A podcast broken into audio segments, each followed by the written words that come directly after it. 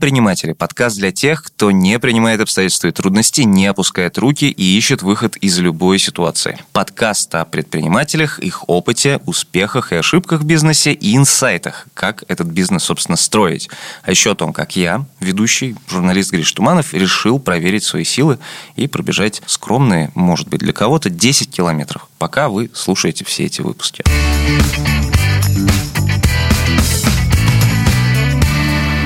Продолжаем бежать марафон непринимателей, а я продолжаю испытывать себя и бежать в принципе. Кажется, идея со всем этим бегом, ну, в моем случае, была большой ошибкой. В этом выпуске вы узнаете, почему и добежал ли я вообще.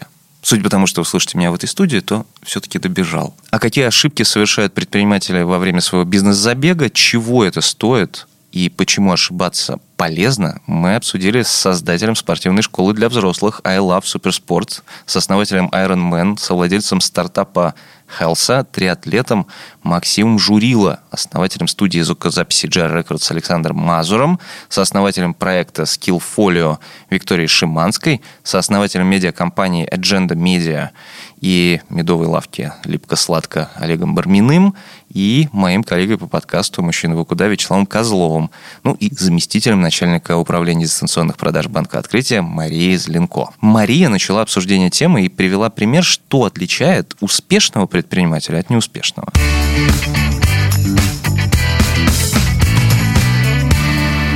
Успешный предприниматель отличается от неуспешного тем, что у него хватает сил, и непринимательского духа вставать и идти дальше. Я лично знаю там вагоны, маленькую тележку истории ошибок, а, с которыми к нам приходят а, наши клиенты, которые совершают мои знакомые. Знаете, забавно, что вообще делиться ошибками любят не все. И признавать ошибки э, это очень такой сложный навык. Э, в эру э, социальных сетей мы же привыкли, что мы показываем обычно только самую приглядную часть своей жизни, что вот я достиг, я сделал, я большой молодец. Но дело в том, что ошибки в бизнесе очень много мучают, ошибаются на очень разных поворотах, кто-то неправильно оценивает рынок, кто-то ставит гипотезы неправильные. И то, как они справляются с этим, на самом деле дает возможность другим предпринимателям понять, что они не одиноки, что ошибаются все вокруг, и что самое главное из ошибки сделать вывод а, и больше ее стараться не повторять.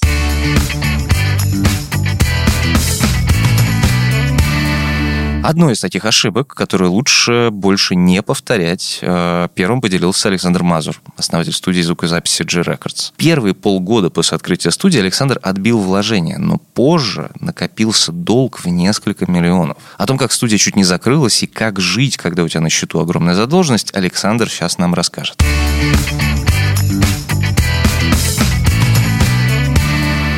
Я профессиональный факапер, конечно. Как все получилось? Все достаточно просто. Э, у меня э, когда я открыл студию звукозаписи. Дело в том, что за полгода мы э, отбили вложения не потому, что мы очень здорово работали, потому что вложения были небольшие. То есть у нас там было порядка 300 тысяч первоначального взноса, и мы отбили это достаточно быстро. Проблема случилась в том, что я возомнил себя великим завоевателем и предпринимателем и открывал сразу много других компаний.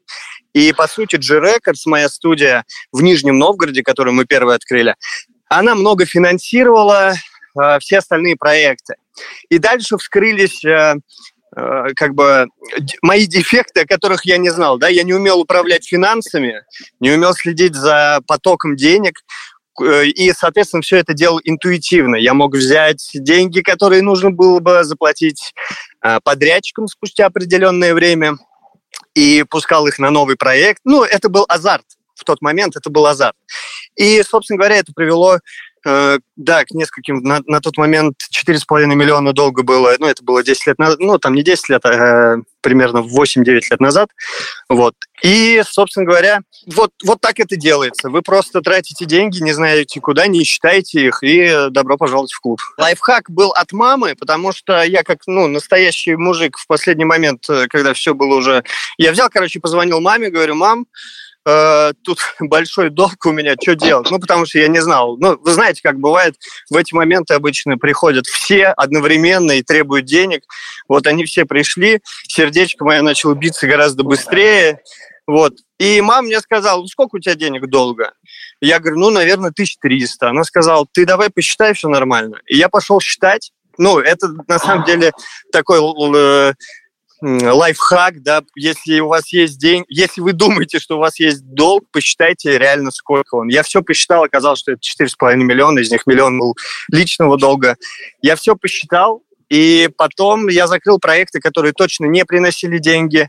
И мы ну, как бы занялись командой продажами, занялись э, усовершенствованием нашего продукта на студии. И понемножку все закрыли. Спустя время э, я могу сказать, что это было офигенно. Ну, как бы вот то, что это со мной произошло, это хорошо. Лучше бы, чтобы это произошло 10 лет назад, чем сейчас. Потому что я не знаю, смог бы ли я пережить это сейчас.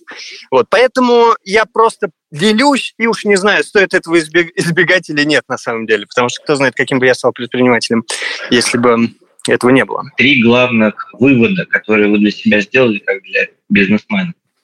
Нужно уметь считать деньги, распределять деньги по фондам, э, точно знать, как они... И, по крайней мере, если это стартапы, это самое начало бизнеса, самому контролировать то, э, то как как деньги перемещаются внутри компании, как куда платят. И с фондов, с которых нельзя, ну, как бы предназначены для определенных целей, нельзя закрывать. Ну, это сложный вопрос, себя нужно заставить либо создать условия, при которых ты не можешь переводить деньги, допустим, с, э, с фонда э, для уплаты налогов mm-hmm. э, на выплату учредителям, допустим, или на покупку, допустим, оборудования.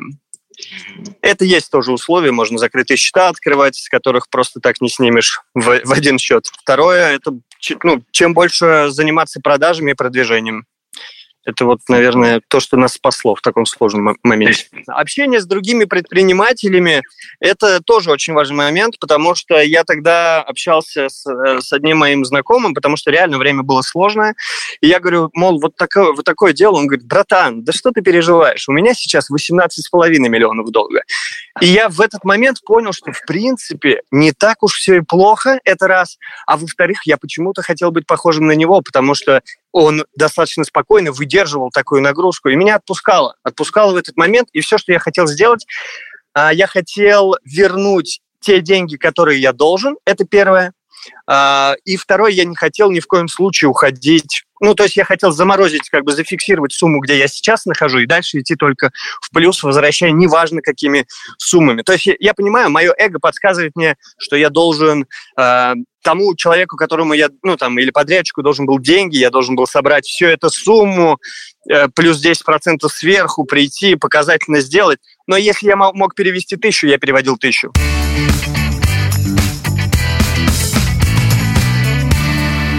Оказалось, что бежать это не так просто. Я думал, что легко справлюсь с этими 10 километрами, но есть такой нюанс. На старте думать, что ты умнее всех, это очень частая и очень жестокая ошибка. Один урок, который мне папа еще преподал в детстве, звучал так. Не мастерись. Иными словами, не задирай подбородок, не поднимай нос выше всех. Не думай, что ты самый умный, и не думай, что ты делаешь все лучше всех, потому что ты все знаешь, и тебе все легко дается. Даже в любом спорте высоко задранная голова очень мешает. Например, в беге. Не смотришь под ноги, упадешь. А в бизнесе в конечном итоге можно накопить долги или вовсе этот самый бизнес потерять. Об этом же и говорил Александр. Конечно, здоровая амбиция – это прекрасно и замечательно, но оценивать свои возможности адекватно все же стоит. А как изменить свое отношение к ошибкам и какую роль в этом может сыграть развитие эмоционального интеллекта, рассказала Виктория Шиманская.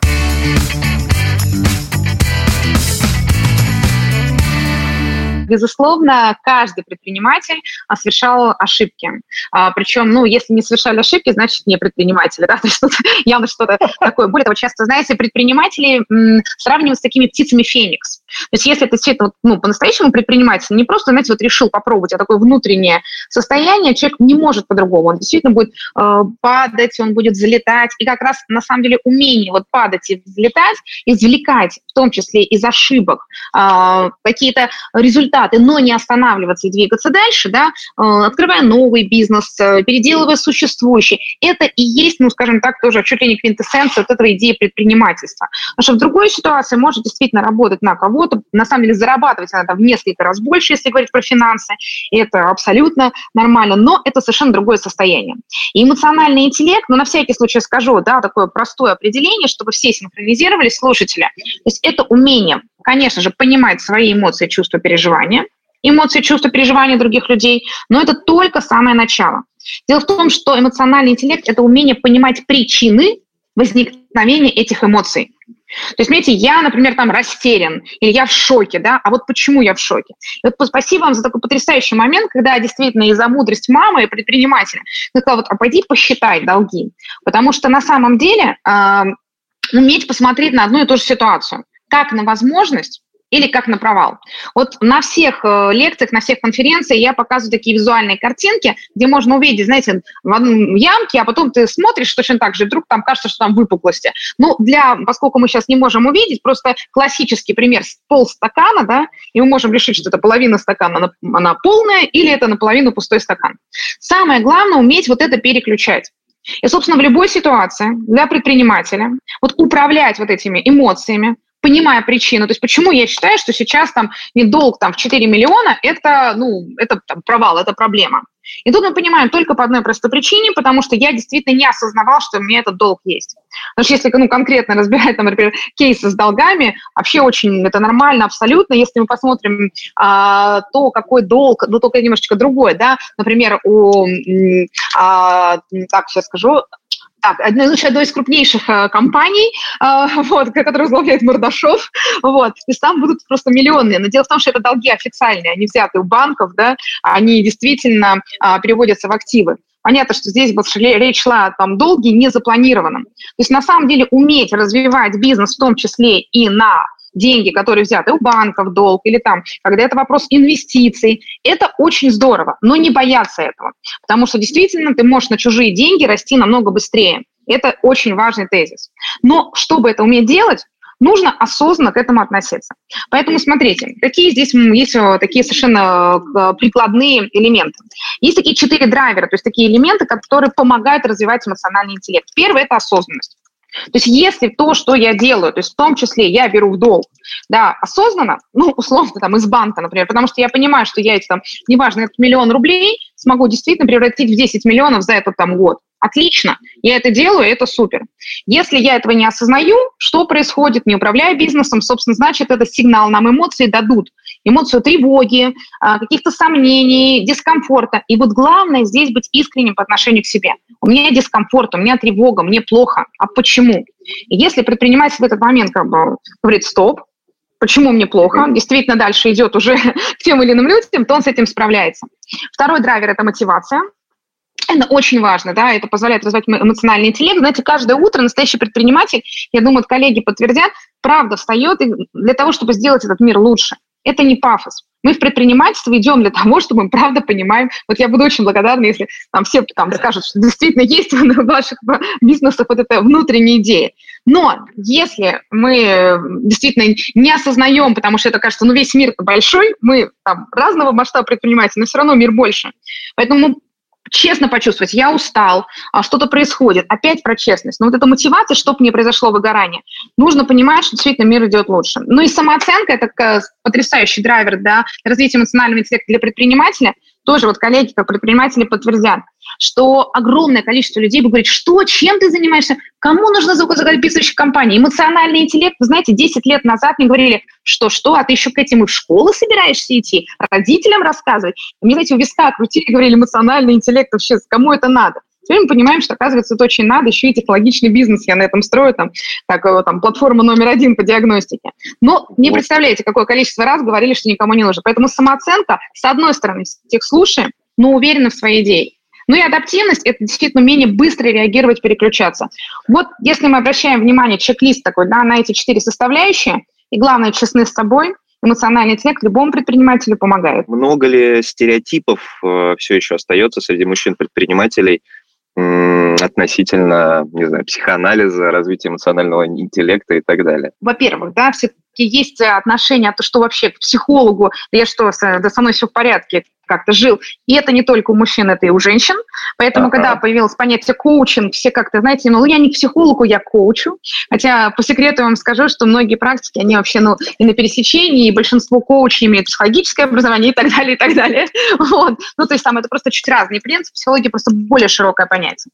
Вот. И, конечно же, дальше очень важный момент, что как раз предпри... вот предпринимательской среде, как ни странно, открытость к такому развитию, она, наверное, даже выше, потому что в целом О. просто предприниматель, да, чем просто у людей, даже те, которые работают в компаниях, в корпорациях, ну, там, причем в крупных компаниях, потому что как предприниматели, это, в принципе же, люди, которые э, открыты к новому опыту, это люди, которые действительно готовы, ну, постоянно развиваться.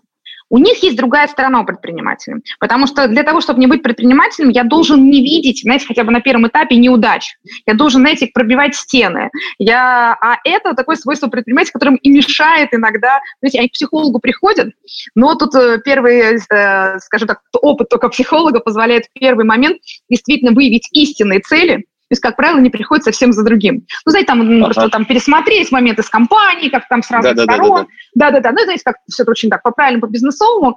И просто вот истинное, знаете, такое вот причины, они, конечно, всегда ну, взаимосвязаны. И с моментами выгорания, ну почему выгорание? Почему ты действительно, не знаешь, там выплатил э, 5 миллионов э, зарплаты, у самого 5 тысяч рублей осталось э, на счету. Что ты там буквально вчера с предпринимателем общался, он там, пока сам как специалист, он зарабатывал там несколько, там сотни тысяч, за последний месяц, как, ну, как собственник получил 12 тысяч рублей. Но признать вот эту ошибку, то есть мозг мозг взрывается. Поэтому, конечно, ну, коучинг, единственное, что вот так, наверное, завершая этот момент, хочу сказать, очень важно. Не надо подсаживаться. Очень важно предпринимателю четко ставить цель. И, вы знаете, если вам, ну, хороший, качественный специалист, собственно, всех, с кем я работаю, кого всегда обучаю, вот за пять секций, за пять встреч всегда можно решить практически любую задачу. Дальше человека надо отпустить, он немножко сам а, пойдет, внедрит, Потом может вам еще прийти уже с следующим запросом. Вот это очень важно, ну, не надо это превращать, скажем так, в такое, вы хотите поговорить об этом. Ну, то есть это тоже можно, да, но да, это да, такая да. уже но стиль, такой стиль жизни. Ну, почему бы нет? Можно в спортзал ну, да. зашел, потом, значит, это, а потом к психологу. Это тоже можно, но это немножко про другое.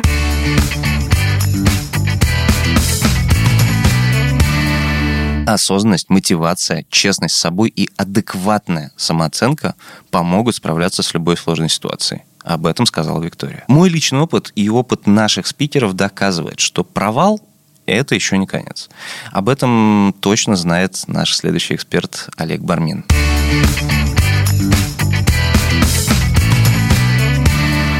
Просто продажа автомобилей. Я построил автомобильный холдинг. Э, я продавал э, Opel, Chevrolet, Hyundai, Mitsubishi, Land Rover, Volvo, Honda, Toyota. Оборот компании в 2008 году составил 100 миллионов долларов. Чего себе? Да, это очень был крупный э, автомобильный холдинг в Архангельской области, в Калининградской области. И в 2008 году я обанкротился. Э, у меня было 330 миллионов кредитов в рублях. А, и, значит, долгов у меня осталось 3,5 миллиона долларов э, в 2009 году. И, значит, на меня возбудили три уголовных дела, значит, по по, э, э, как сказать, жалобам банков. И я разделил жизнь на две части. То есть вот та жизнь была, которая до 2008 э, года кризиса и новая. Вот. И, собственно, начал вести блог, тогда был только ЖЖ, писал в нем, написал всю эту историю, потом ее собрал в кучку. Я остался без друзей, с кучей долгов, и боялся с кем-то общаться, потому что боялся, что и меня, и всех остальных посадят потому что мы из э, семи банков, э, трем банкам не смогли вернуть все деньги из-за кризиса, из-за убытков и прочего. Вот. А если говорить про цветы, э, то я после банкротства значит, переехал в Москву, потому что мне было жутко стыдно жить в Архангельске, смотреть людям в глаза. Значит, все СМИ меня, мягко говоря, поносили и прочее, значит, что я такой неудачник – вот. И, э, собственно, я выбирал, э, ну, денег у меня не было абсолютно, я э, завел ЖЖ, у меня появились подписчики, я этих подписчиков занимал денег, и у меня был выбор, значит, сделать, ну, это такой был краудфандинг до того, как появился краудфандинг. В виде там всяких планет, бумстартеров, кикстартеров и прочего. Мне захотелось сделать цветочный магазин, потому что в те времена, 10 лет назад, цветы продавались совершенно ужасно, в ужасных палатках. Я хотел этот бизнес структурировать, сделать из него пакетное предложение и попробовать сделать из этого сеть. А, значит, э, я был первым арендатором на дизайн-заводе «Флакон». У меня магазин там остался. Я жил в магазине три года, работал э, флористом, э, курьером и так далее, ел у друзей.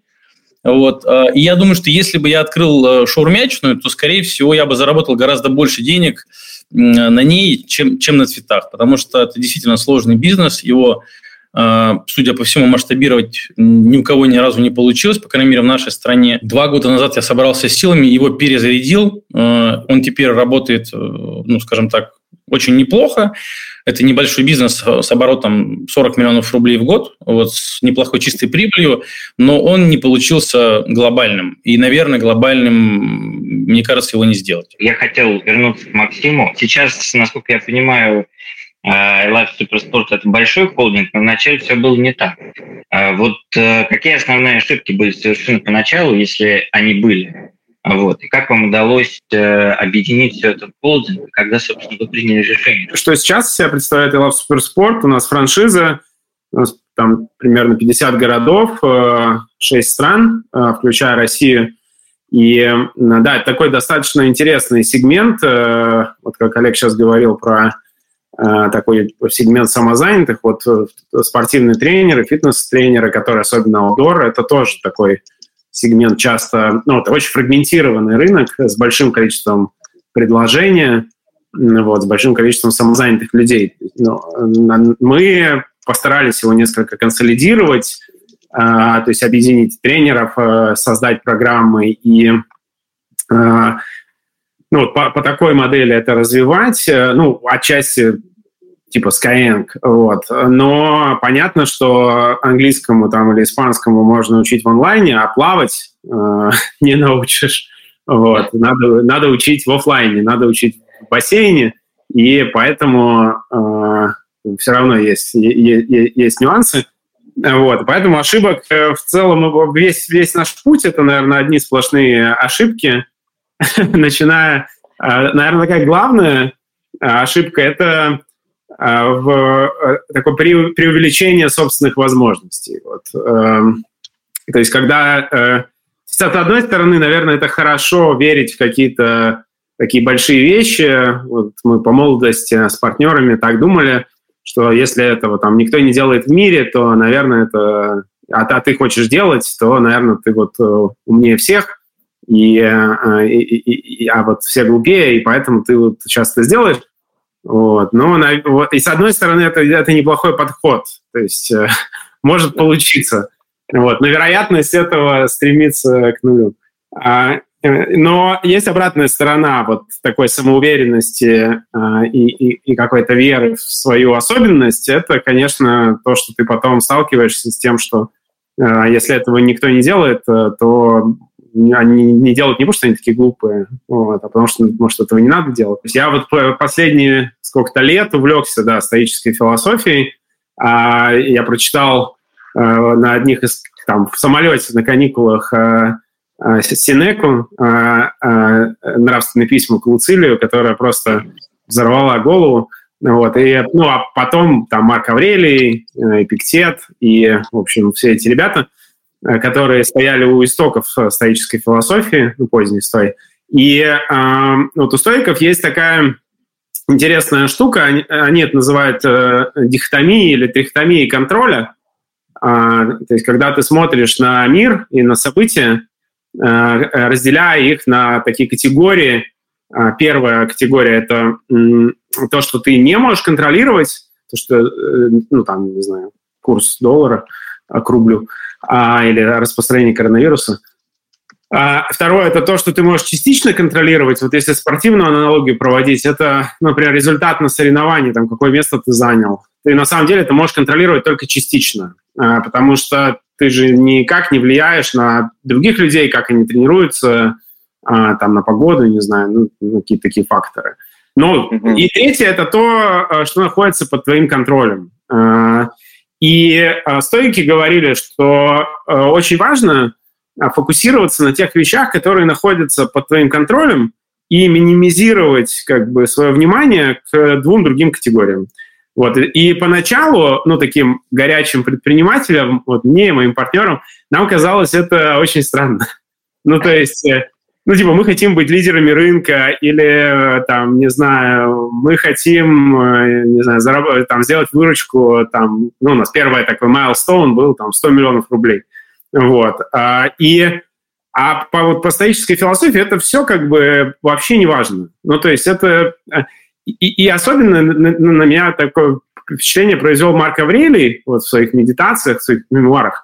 А, потому что Марк Аврелий был римским императором и управлял а, как бы очень серьезной организацией, гораздо больше, чем любая там из наших, а, и, и при этом верил в то, что э, вот на эти вещи, которые не находятся под твоим контролем, их вообще не надо трогать, потому что они единственное, что создают, это тревогу. То есть ты начинаешь переживать, ты начинаешь волноваться, ты начинаешь ощущать... Э, ну, что ты не контролируешь, да? Что? Да, да, да, да. Ну, то есть ты начинаешь просто э, как бы загоняться, ну, современным слангом говоря, по поводу вещей, на которые ты на самом деле вообще никак не можешь повлиять. Вот. Либо ты начинаешь чувствовать себя каким-то, ну, типа, божеством, которое вот на что-то, на такое может повлиять, что, ну, болезненно заканчивается. И вот когда э, как-то с этой философией начал ближе знакомиться и делать практики, там есть, например, практика негативной визуализации, такая очень действенная. Э, ну, вот если у тебя 4 миллиона долгов, то ты можешь представить, например, что у тебя их было бы 40. Вот. Или что тебя бы взяли в плен. Вот. Или, не знаю, что тебе бы руку отрубили там за то, что ты должен. Вот. А этого всего не произошло. Ну, это уже неплохо. Но я перестал э, думать, что там я все могу, вот, и стал больше фокусироваться на тех вещах, которые действительно я контролирую, которые от меня зависят, на которые я могу повлиять, вот, а в них уже на самом деле гораздо э, ну, сложнее совершить ошибки, потому что это э, уже твоя жизнь, ну, и, и там как бы ты на самом деле понимаешь, ну, что правильно, что неправильно, как надо, как не надо. Если позволите, есть там прям очень быстрая практика, и она, мне кажется, и в ситуации, когда теряем что-то, и деньги, и друзей, а, она называется, знаете, хорошо для запоминания 10-10-10. И мне кажется, истории каждого, и тоже все истории, которые мы слышали, все истории, которые переживали наши слушатели, они это позволят им эту практику легко выполнять. То есть случилась какая-то вот, ну, неприятность. Мы думаем, так, я к этому отнесусь через 10 дней. И мы понимаем, что, знаете, ну, там примерно 50% наших каких-то неприятностей уже теряют вообще свое значение. Потом не помогает, все-таки проблема большая. Так, а как я к этому отнесусь через 10 месяцев? Ну, все равно еще, например, переживаю. Хорошо, как я к этому отнесусь через 10 лет. И тут мы понимаем, что, в общем-то, истории как бы всех сегодняшних участников этого подтверждают, что я скажу даже Глеба за это спасибо, где-то я пойму, что да, там прям тяжело, шрам остался, но благодаря этому я теперь по-другому выстроил следующий бизнес, над чем-то можем посмеяться, что-то забыли. И у каждого вот в моменте теперь не надо ждать 10 лет, можно просто так вот ментально представить 10 дней, 10 месяцев, 10 лет.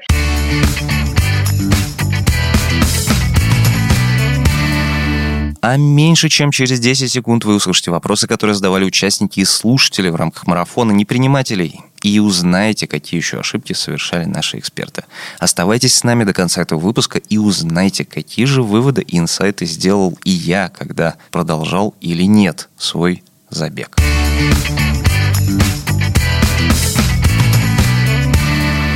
Я хочу поделиться опытом. А, дело в том, что а, пять лет а, я занимался как раз-таки работал в сфере взыскания проблемных долгов в банковской сфере и работал с предпринимателями. Работал в одном из крупных банков именно с малым микробизнесом. И за пять лет через мои руки прошло там очень много предпринимателей, там порядка тысячи человек. Но это такой период времени был, когда кредитный краник очень активно открывался для малого микробизнеса. И насмотренность, так скажем, на ошибки у меня была очень большая. А, после этого я ушел в предпринимательство, ушел из банковской сферы и занялся а, сам предпринимательством. И самое интересное, что вот по результатам 2020 года а, сам оказался по другую сторону баррикад. Э, ну, э, опыт, который у меня сформировался, он мне помог э, сохранить чувство самообладания, и в целом я прекрасно понимаю и ориентируюсь, что делать и как дальше двигаться. Но самое главное, что я столкнулся с проблемой, это общей системы, которая существует в Российской Федерации, именно взаимодействие с предпринимателями, которые попали вот в такую тяжелую позицию. А именно начиная от э, банков, с которыми практически невозможно договориться, э, заканчивая индустрией и банкротство, и в целом, в целом взыскание долгов, потому что когда к ним обращаешься, э, вся система построена на то, чтобы не восстановить э, тебя как предпринимателя или э, помочь как-то этот вопрос решить, а просто раздербанить все как есть, да, как бы, и тебя оставить на обочине. Так вот, э, в целом я решил э, попробовать себя в новом русле, и мне очень хочется э, заняться как раз-таки помощью предпринимателям, которые попали в такую ситуацию, которые допустили ошибки. Вот. У меня вопрос к слушателям и к экспертам.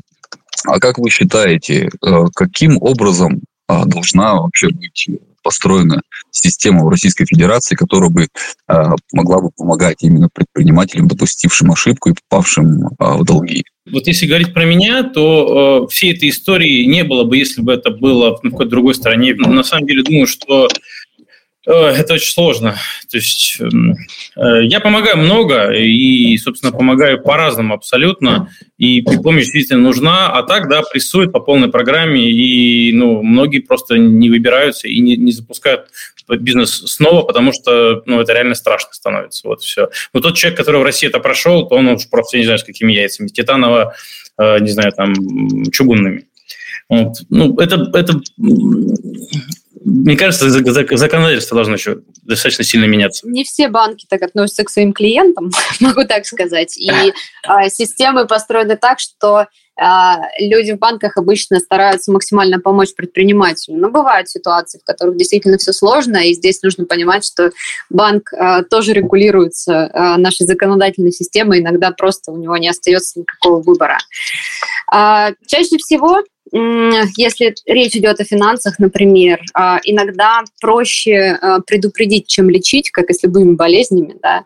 А, история, которую я вижу там ежедневно, это то, что у начинающих преимущественно предпринимателях, у начинающих предпринимателей нет в общем-то, финансовой грамотности как таковой, а, и начинается все, типа, занял денег у друзей, там, а, в общем-то, и как-то вложил, что-то получил, ничего не посчитал.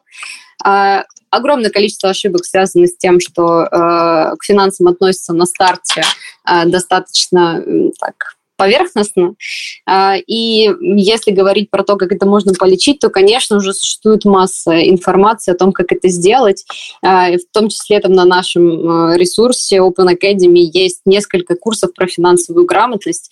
В том числе там есть курсы про то, как, например, взаимодействовать э, со 115 ФЗ, чтобы не заблокировали и не заморозили ваш бизнес. Да?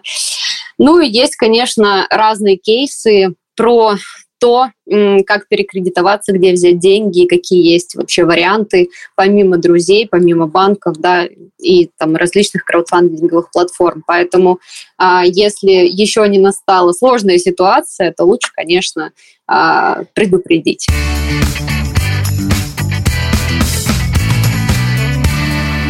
Какие ошибки были совершены в 20-м и какие выводы из этого 20-го вы сделали? В моем окружении, по крайней мере, достаточно много предпринимателей. Они, ну, я тоже в их числе, в 2020 году получил вот эту как бы стоическую прививку еще одну, потому что, э, ну, как бы есть много вещей, которые от тебя не зависят, на которые ты не можешь повлиять и которые не находятся вот как бы в зоне твоего контроля, и не стоит как бы думать, что ну, типа, ты, конечно, автор своей жизни и молодец, но как бы в определенных границах. Поэтому имеет смысл фокусироваться на том, как бы, что ты можешь делать, то есть на своих действиях, э, на своем отношении, на своих мыслях. И вот эти вещи, по крайней мере, вот в моем кругу, они очень стали ну, как бы серьезно набирать обороты за 2020 год, то есть про какие-то такие ценностные вещи, зачем я этим занимаюсь, а, там, в чем, в, чем, в чем действительно ценность того, что я делаю, ну и так далее. Вот как бы все, что связано с таким внутренним отношением. вещам. Мне кажется, 2020 год стал катализатором. И участие людей, э, он, э, ну, такую какую-то бесконечную гонку э, за, ну, типа, успехом, вот, он как бы приостановил, к счастью, да, потому что ну, люди, может быть, ну, часть людей, по крайней мере, вот, поняли, что вот этот успех, э, он может быть и не, не в этом, то есть не, не, не, не в э, размере баланса как бы твоей компании, он измеряется. И поэтому, например, более популярны становятся там импакт всякие штуки.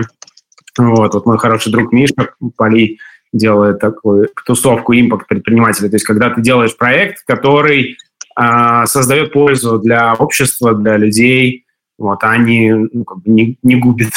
Ну, вот. И вот эта разборчивость в том, чем заниматься, а, в том, на что тратить как бы свою жизнь, она, мне кажется, вот за 2020 год ну, в определенном как бы, кругу предпринимателей очень сильно, очень сильно так э, ну, как бы имеет место быть. Быстро скажу, что да, да. А, мы же проводим различные мониторинги и исследования, и по результатам там, того исследования, которое мы провели в марте 2021 года, 33% а, компаний на российском рынке за время 2020 года запустили новые направления в своем бизнесе. А, когда мы спросили предпринимателей, что вы думаете насчет 2021 года и что будет в итоге, потому что рынок сильно изменился, 60% компаний были достаточно оптимистичны в своих прогнозах. Они сказали, что либо будет все стабильно, либо еще и дорастят. В настроении у нас находится только 7% а, предпринимателей.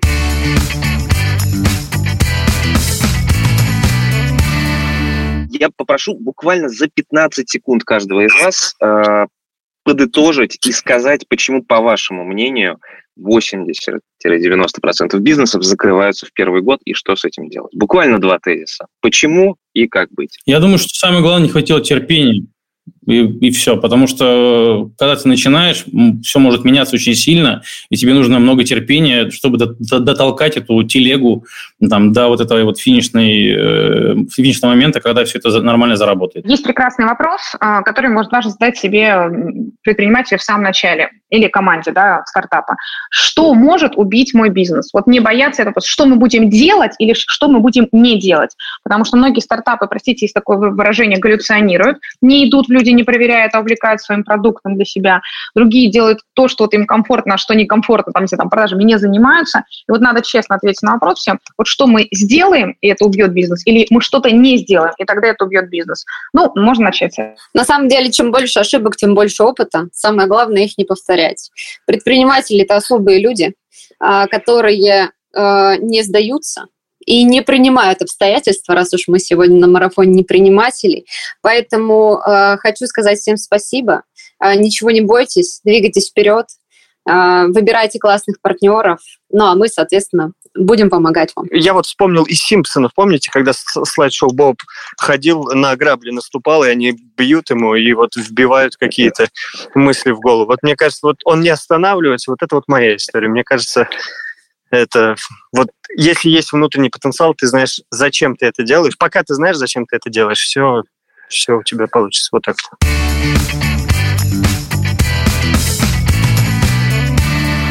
То, что на ошибках учатся, это не просто слова. Главное сделать вывод и идти дальше, фокусироваться на том, что ты можешь контролировать и отпустить то, что контролировать не можешь. И начать относиться к ошибкам как к возможностям. Я вот теперь точно знаю, что в следующий раз, когда я решу себе устроить новый челлендж, например, беговой, хотя странно было бы пробовать это делать еще раз, то буду ставить реальные и очень поступательные цели. И мне точно пригодится полученный негативный, но все-таки опыт. Тем не менее, я продолжил бежать и не сошел с дистанции. Но об этом вы узнаете дальше. А совершать меньше ошибок в бизнесе поможет образовательная платформа Open Academy, на которой можно послушать курсы от реальных предпринимателей, в том числе от спикеров марафона непринимателей.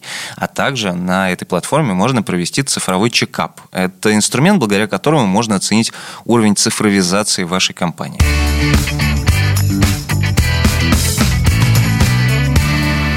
Ну а как использовать новые возможности и масштабировать свои результаты и бизнес, вы узнаете в следующем выпуске.